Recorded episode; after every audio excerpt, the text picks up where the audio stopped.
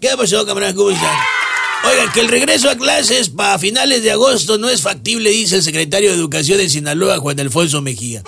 Todos sabemos eso. Digo, todos con excepción de Gárgame López Obrador. Qué ganas de querer alegar con todo el mundo, ¿no? Sí, le digo Gargamel porque ya ven cómo es enemigo de los pitufos. Y por ogro también. Pues nadie sabe cómo están las escuelas ni qué les hará falta, porque sin duda alguna no tendrán nada que les sobre. ¿eh? Los maestros no se encuentran convencidos de las clases presenciales.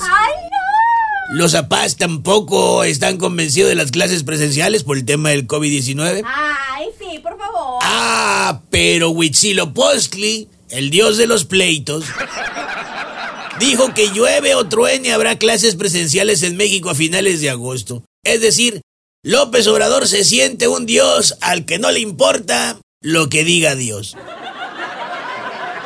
Y sí, o sea, muy, muy, muy curada las bromas, ¿no? Jajaja, jojojo. Pero cuidado porque con esta terquedad, al igual que hace 800 años, Huitzilopochtli López Obrador lo que realmente está pidiendo para su causa son sacrificios humanos.